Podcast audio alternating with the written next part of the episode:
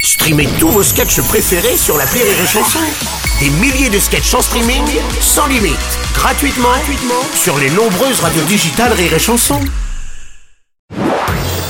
Marceau refait l'info sur Rire et Chanson. Mobilisation aussi euh, chez les taxis, on le disait, qui ont euh, procédé à de nombreuses opérations d'escargot pour protester contre une nouvelle réglementation qui pénalise leur profession. Dominique Besnéard, bonjour. Bonjour. Le cinéma est en émoi. Bah, disons qu'ils ont raison de se plaindre les taxis. Mhm. Euh, encore, ils pourraient être encore plus en colère. hein. Oui. Bah, si euh, s'ils avaient vu le dernier Taxi 5 au cinéma, là, euh, là, ils seraient vraiment énervés, c'est sûr.